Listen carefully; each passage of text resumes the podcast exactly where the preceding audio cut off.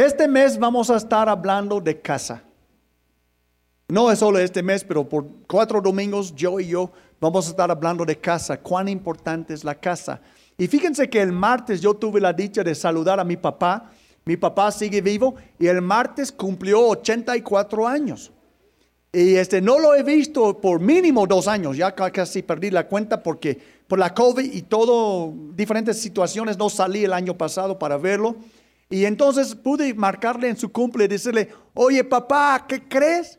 Que ya compré boleto, porque ahorro dinero, ya compré boleto y voy a ir a verte. ¿Y qué creen?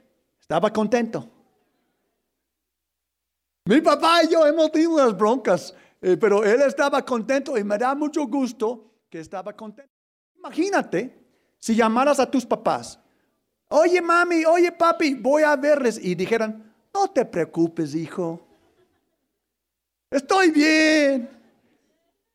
En otro, otra, otra ocasión, yo creo que seríamos ponchados, ¿verdad? ¿Cómo es posible que no me quieren ver? ciertamente hay algunos papás que tienen razón de no querer recibir a sus hijos. Algunos hijos han robado, han robado a sus papás, les han tratado mal, y, pero normalmente esperamos que si decimos a la mamá o al papá, oigan, les voy a ir a ver, que, ¿qué? Que dicen, ay, qué bueno, que me van a venir a ver, ¿sí o no? Hoy lo que queremos pensar y reflexionar tantito es, ¿qué tal la casa de Dios?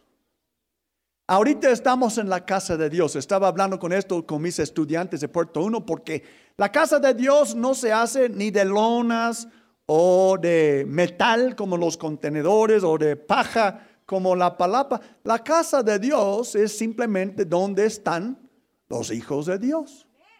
Donde está Dios está su casa, ¿verdad? Jesús dijo, donde dos o tres están reunidos en mi nombre, ¿qué dijo? Ahí estoy yo en medio de ellos. Esa es la casa de Dios. La casa de Dios, el pueblo de Dios, eh, el cuerpo de Cristo es donde se reúne los verdaderos hijos de Dios. Entonces, bienvenidos a la casa de Dios. ¿Podemos darle un aplauso al Señor? Bienvenidos a la casa de Dios.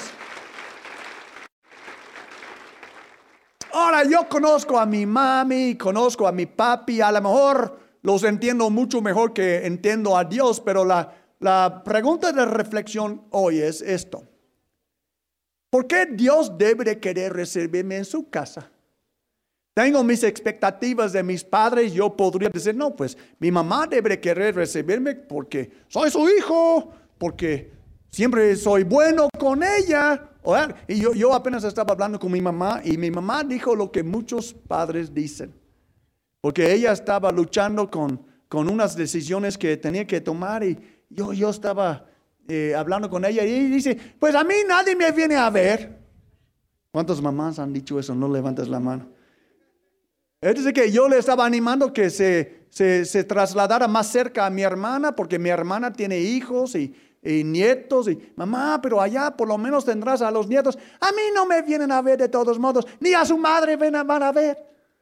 Entonces uno dice, wow, hay algo mal con el concepto de la casa entonces. Porque en la casa, cuando nosotros pensamos en la casa, aunque algunos tenemos memorias no tan agradables, pero muchas veces cuando alguien piensa en la casa, piensa en lo que guisaba su mamá, piensa, piensa en, cómo estaban acobijados o algo positivo. Y, pero lo que queremos pensar hoy es de los papás. Si Dios es nuestro Padre, y esta es la casa de Dios, ¿por qué Dios debe de recibirnos? ¿Por qué Dios debe de querer recibirnos? ¿O será que Dios dice, no, está bien, mi hijo, mejor me vengas a ver otro día? Yo espero que no, ¿verdad? Lo que queremos mostrarles hoy es todo lo contrario. Dios sí quiere recibirlos. De hecho, lo que les quiero enseñar hoy, lo van a ver claramente en la Biblia, es que en la casa de Dios tú tienes valor. Digan conmigo, en la casa de Dios, yo tengo valor. Dios no te va a decir, a lo mejor como tu papá, si es tremendo, mejor no, ni vengas. No, Dios te va a decir, ven hijo, porque en la casa de Dios tú tienes valor. Desafortunadamente muchas veces tomamos en poco la casa, como hemos hecho en el mundo físico, ¿verdad? A veces uno no aprecia la casa de sus papás como debe, muchas veces se ausenta de la casa de sus padres y cuando se aparece nada más como la Virgen, todos están en el shock, ¿verdad? Y ay, ¿de dónde veniste? Mira lo que trajo los perros, mi amor. Y ahí estás. Pero, en fin, en fin, muchas veces por no apreciar la casa de Dios, nos topamos con la cruda realidad que en el mundo valemos menos que los puercos. Y los voy a mostrar en la Biblia. Uno dice, ay, mi mami me ama, pero aquí valgo menos que las cochinas. Pues sí. En el mundo así es. Entonces, ¿qué hay que hacer? Bueno, en esta casa, porque yo no puedo hablar de otras casas, yo no puedo pedir nada en otra casa, yo no puedo exigir nada en otra casa, pero en esta casa, en el río internacional, donde Dios por su Espíritu Santo nos ha reunido para formar una casa santa, en esta casa nosotros debemos de recibir a los pecadores. Nosotros debemos de, de demostrarles el gran valor que tienen para Dios. Porque no es mi casa de por sí, no es tu casa, es la casa de nuestro Padre. Y toda la gente que llega aquí tiene que saber que Dios les ama. Tiene que ser recibida. A mí me encanta el túnel, la, alfombra roja. ¿Cuántos han pasado por la alfombra roja por ahí? Álamo no sabías lo que se llama. Pero ¿dónde más te chiflan, te gritan, te bendicen y te celebran como aquí? Yo sé que muchos de ustedes que entran en su auto se estacionan en este lado. Les quiero dar un tip para su propio autoestima. Si te estacionas aquí, no te quedas sin ser celebrado. De la vuelta y entra por allá y ahí tienen sus bancartes, bienvenidos a casa y todo esto. Y tú eres especial, no sé qué dicen, pero ahí están. Y, ¿Y qué van a hacer? Van a aplaudir, van a bendecirte, van a lanzar palabras proféticas. No te quedes cortito entrando por este lado. Aún si tienes que estacionarte aquí, da la vuelta y entra para que entiendas que en esta casa tú tienes valor. Amén. En esta casa tienes valor. Así tiene que ser. Tenemos que esforzarnos para mostrar eso. Y les voy a decir por qué. Porque nosotros somos cristianos. Yo lo dijo el otro día. Somos cristianos, somos como Cristo. No todos, pero nosotros que somos de la casa somos cristianos y bienvenidos los no cristianos. Me da gusto que están aquí. Yo espero que también lleguen a ser cristianos, porque nosotros tenemos que recibir en esta casa cada persona que llega, expresar a esta persona el valor que tiene para Dios, con la esperanza que se vayan a arrepentirse, con la esperanza que vayan a conocer a Dios. Porque eso es lo que Jesús haría. Y como cristianos, seguidores de Cristo, nosotros debemos de hacer lo que Jesús hace. Amén. Amén. ¿Cuántos están de acuerdo?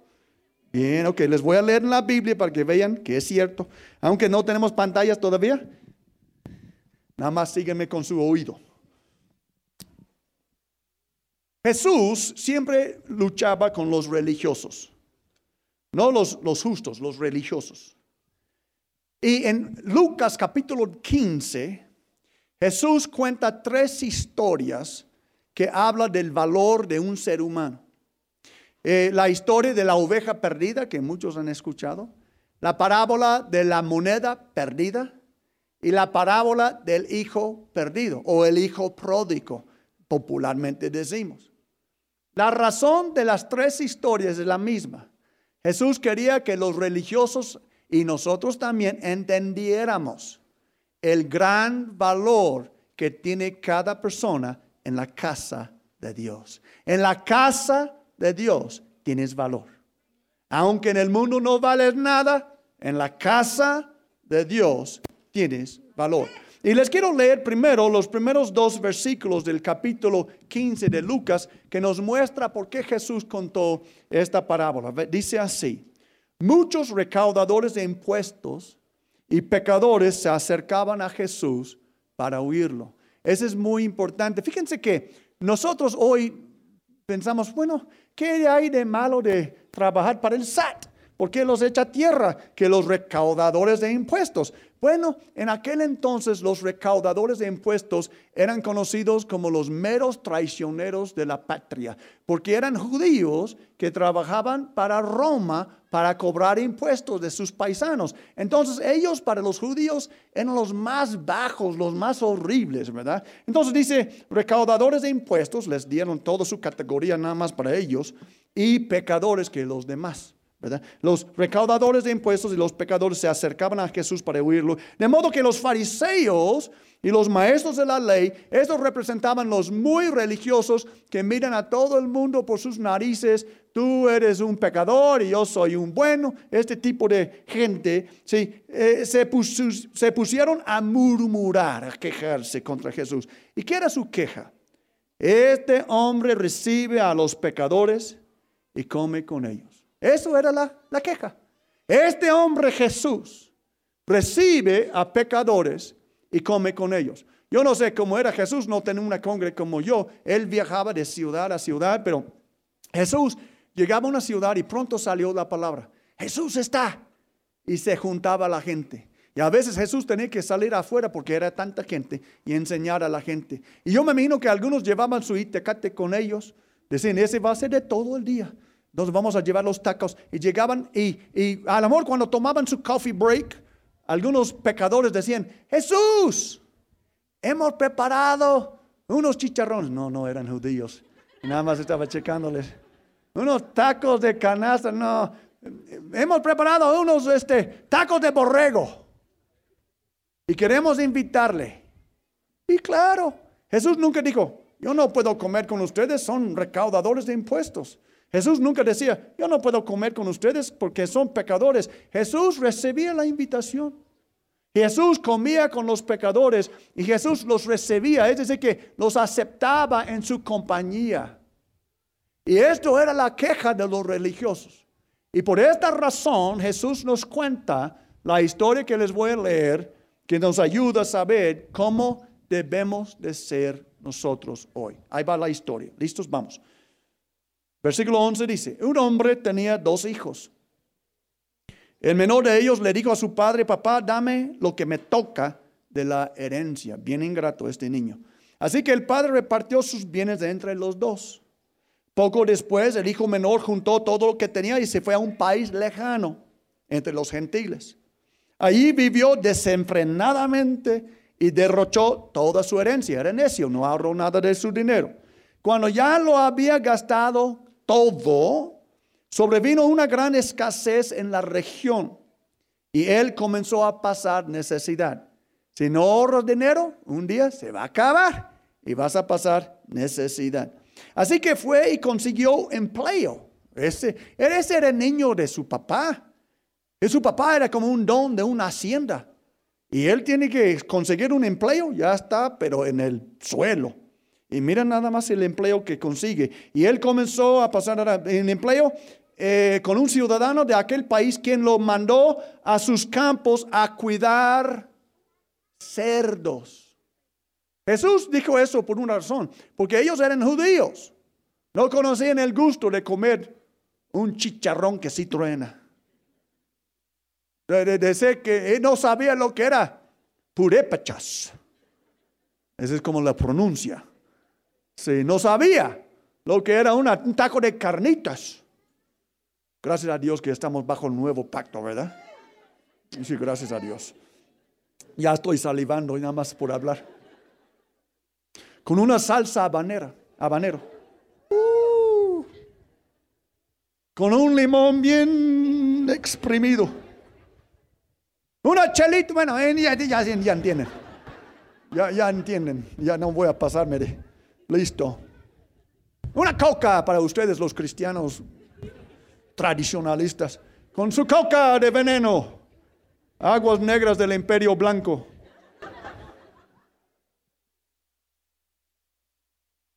Yo no tomo cerveza, yo tomo coca. Ándale, venenoso. Ya, nada más estoy haciendo relajo, ¿eh? Pero ese muchacho topó, pero con el piso. Los judíos no cuidaban cerdos, mucho menos comerlos. Y le tocó tan profundo que hasta los cerdos le tocó cuidarlos. Y mira nada más lo que pasa. Tanta hambre tenía que quería que hubiera querido llenarse el estómago con la comida que daban a los cerdos. Yo por muchos años no entendí esto hasta esta semana, que, que, estaba estudiando de nuevo este texto, estudiando eruditos y todo esto. No es que no le echaban las tortillas ya mordidas y todo lo que salían. No, los cerdos en esta región comían de un árbol que eh, me hace pensar en un zapote, pero no era un zapote, pero algo similar. En aquella región, eh, cerca de Israel, cultivaban un árbol, se llaman algarrobas. Eh, había un árbol que tenía como un frijol, lo que yo lo entiendo, y era comestible. Y hasta podía saber decente, digamos. Pero lo usaban para los puercos. ¿Qué quieres hacer con un puerco? Que lo quieres engordar, ¿sí o no? porque los tienes que vender por peso, los quieres engordar. Entonces no es que no pagaban a este muchacho nada, es que a lo mejor le pagaban en comida, pero imagínate, ahí, viene con es un extranjero, el don de un, rancho, y él dice, mira, ese es tu itacate, es lo que te toca, y ese es para mis puercos.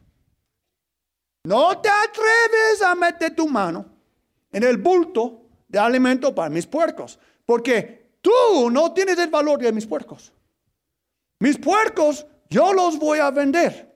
Mis puercos valen mucho dinero. Tú extranjero solo vales esta itacate.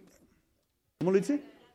Itacate que te voy a dar. Tres tortillas y un poquito de lo que sea. Pero a mis puercos, ellos sí comen bien.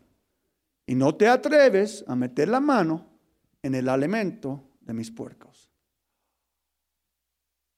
Este judío que siempre pensaba que solo los paganos comen puerco, se dio cuenta que valía menos que los puercos.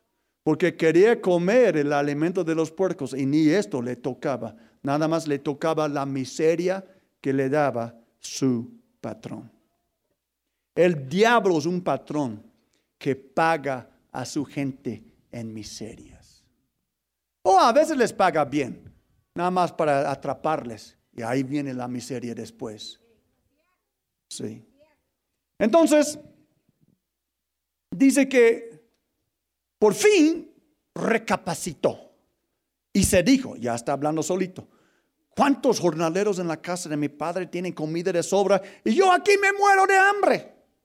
Tengo que volver a, mi padre y decirle, papá, he pecado contra el cielo contra Dios y contra ti. Ya no merezco que se llame se me llame tu hijo, trátame como si fuera uno de tus jornaleros. Así que emprendió el viaje y se fue a su padre. Todavía estaba lejos cuando su padre lo vio y se compadeció de él. Salió corriendo a su encuentro, lo abrazó y lo besó. El joven dijo, papá, ya, ya, ya había ensayado al amor por días caminando. ¿Qué voy a decir? Voy a decirle así, voy a decirle, ya tenía todo memorizado. Papá, he pecado contra el cielo y contra ti, yo no merezco que se me llame tu hijo. Estaba a la mitad de su discurso cuando el papá le para en frío. El papá le ignora, pero el papá ordenó a los siervos, pronto, traigan la mejor ropa para vestirlo, pónganle también un anillo en el dedo y sandalias a los pies, traigan el ternero más gordo y mátenlo para celebrar un banquete porque este hijo mío estaba muerto, pero ahora ha vuelto a la vida, se había perdido, pero ya lo hemos encontrado. Así que empezaron a hacer fiesta. Podemos dar una, un aplauso al Señor. ¡Ay, Dios mío! Nuestro Dios es bueno. Que hay más de la historia que no, va, no voy a leer, que habla del otro hermano, el bueno, el que se molestaba porque su, por su papá entendía el valor de su hermano. Ya no vamos a hablar de ese. Vamos a hablar de nosotros. Sí, es que en la casa del Padre tú tienes valor. Díganlo una vez conmigo, en la casa del Padre yo tengo valor. Claro que sí. E, e, e, el muchacho no entendía el valor que tenía. Él pensaba, bueno, por mis pecados, por lo que yo he hecho, quizás mi papá me vea como un jornalero, como un siervo, como un miserable empleado de la empresa. Pero no, el papá lo vio con los mismos ojos. El papá no dijo, ya regresó el ingrato, échale allá con los jornaleros. No, él dijo, mi hijo estaba muerto y ha regresado a la vida. Vamos a hacer fiesta porque mi hijo tiene valor en esta casa. Lo que fuera tiene valor en esta casa. Es lo que Dios quiere que tú sepas. Eso es lo que Dios quiere que tú sepas. Gente viene aquí cada semana y saben que aunque si no lo entiendan como lo estoy diciendo, en su corazón algo está buscando la casa de su padre. Algo en el corazón de un pecador busca la casa de su Padre. A veces topamos el piso y nos damos cuenta, Dios mío, necesito que Dios tenga misericordia de mí. Quizás Dios me verá, quizás Dios me tome como un jornalero, pero Dios dice, no, no te quiero como jornalero, te quiero como hijo, te quiero como hija, porque en mi casa tú tienes valor, aquí en esta casa tú tienes valor. Y no valor de jornalero valor de hijo. Él esperaba que el padre lo consideraba con el valor de un jornalero, un peón, decimos aquí.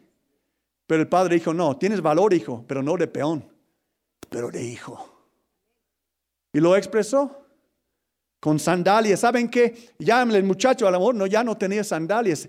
Salió de la casa con sandalias. Y sabe que en aquel entonces era de esclavos andar descalzos. Y cuando el padre vio que no tenía zapatos, él dijo, traigan sandalias. Ese no es esclavo, es hijo. Traigan un anillo, porque él tiene que saber que él es parte de una familia rica y Dios quiere que tú sepas que él quiere que tú seas parte de la familia rica del reino de Dios, porque en la casa de Dios tú tienes valor. Amén. Amén. Yo me imagino que estaba harapiento el muchacho. Pues olía de, cochino. Y el padre no dijo, a mí me impresiona que no digo, llévale a bañarle, después ponle la ropa. No, dice, pues échale la ropa. Que mi bondad cubra su vergüenza. Aleluya. Que mi bondad cubra su vergüenza. En mi casa el Padre dice, tú tienes valor. Y aun si vienes oliendo de cochino, yo te cubro con mi mejor ropa. Porque en esta casa tú tienes valor y yo cubro tu vergüenza. Eso es lo que el Padre te dice.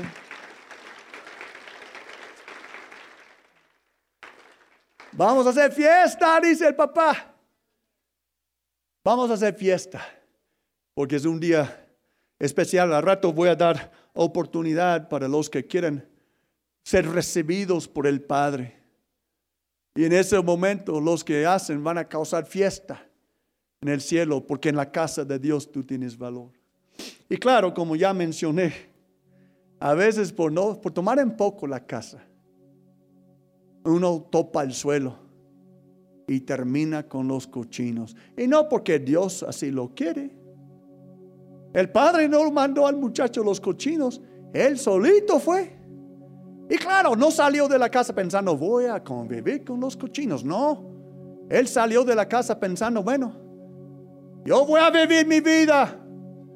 Voy lejos de la casa de mi papá. La Biblia dice que fue a un país lejano. Ya no quiero que me estén diciendo, ya no me quiero, no, ya no quiero que me estén controlando.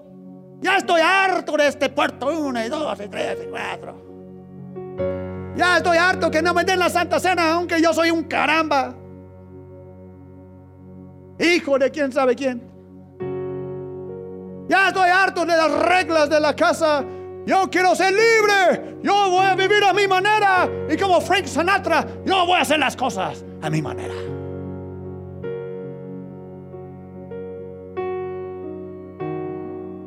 Y yo solo quiero decir, salúdame a los puercos porque no pienso irme yo. Pero ahí vas a terminar tú.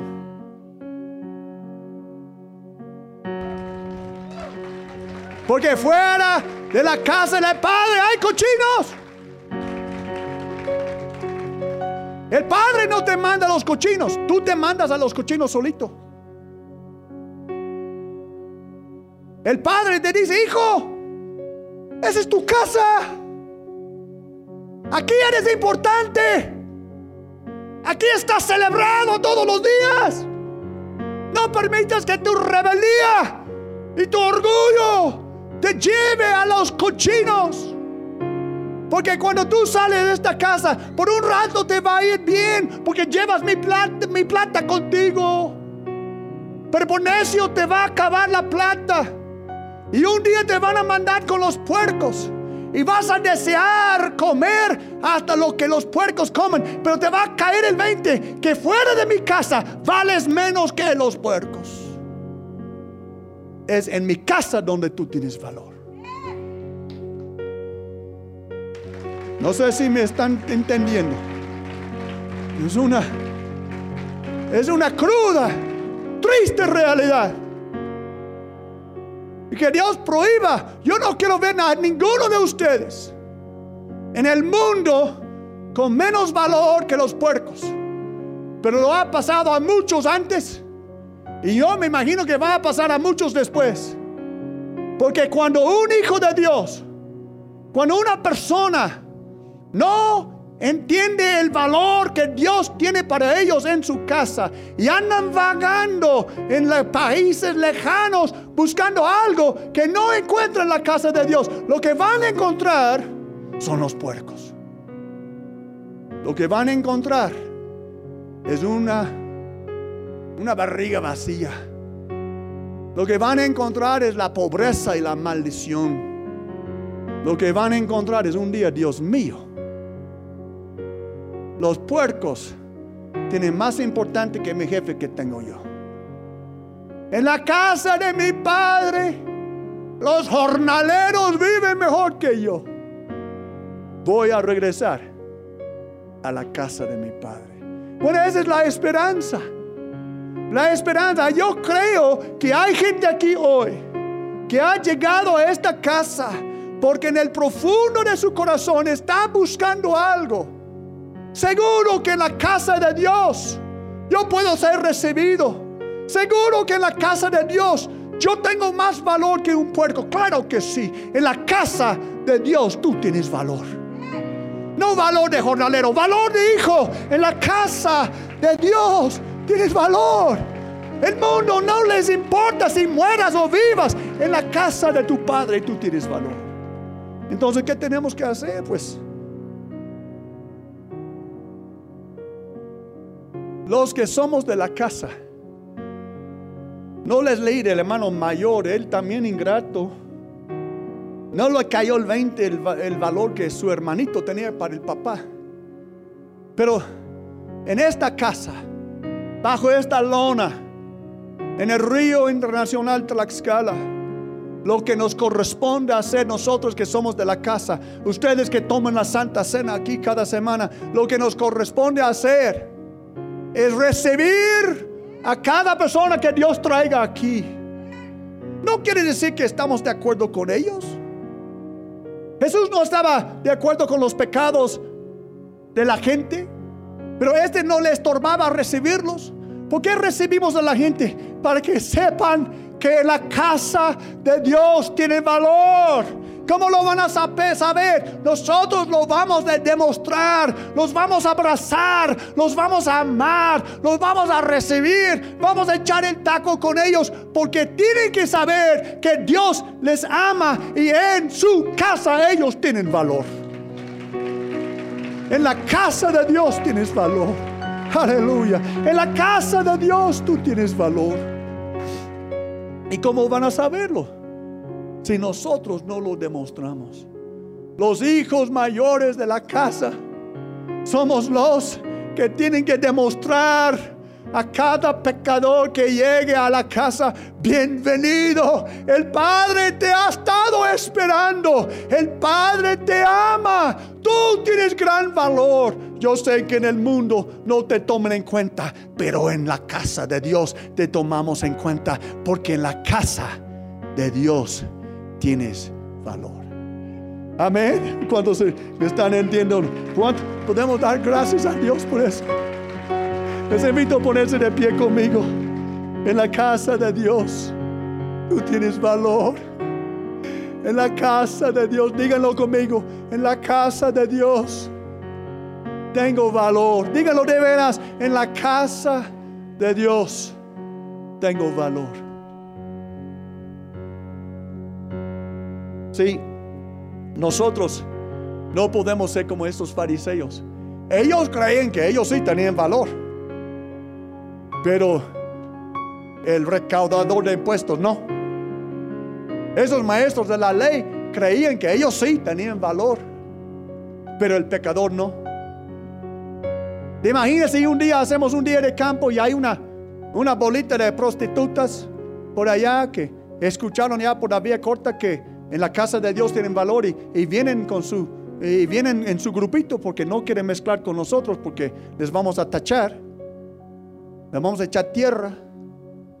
Y después dicen, tenemos un coffee break y dicen, apóstol, ¿quiere venir aquí a echar un taquito con nosotros? Y voy a decir, vengo, pero con mi esposa. Porque yo sé que hay chismosos aquí que van a contar mentiras. El apóstol estaba echando un taquito allá con las, tú sabes qué.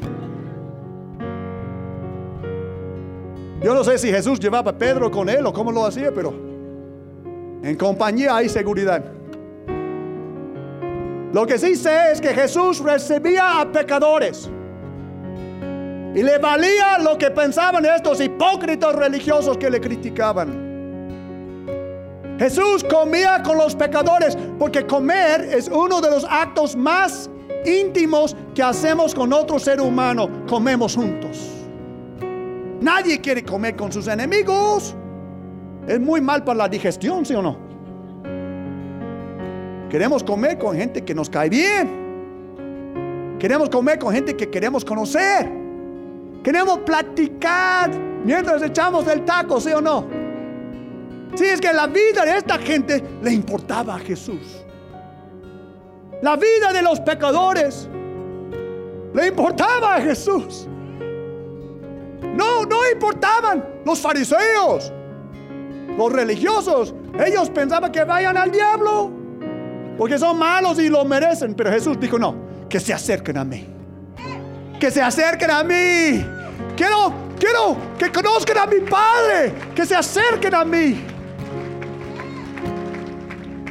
Amados, somos cristianos, ex marianos, ex santianos, ex paganos, pero hoy somos cristianos. Somos seguidores de Jesucristo. Y si Jesús recibía a pecadores, yo también recibo a pecadores. Si Jesús amaba al pecador, yo también amo al pecador. Si Jesús mostraba el amor del Padre, nosotros también mostramos amor del Padre. Amén. Amén. Amén. Que lo hagamos. Que lo hagamos.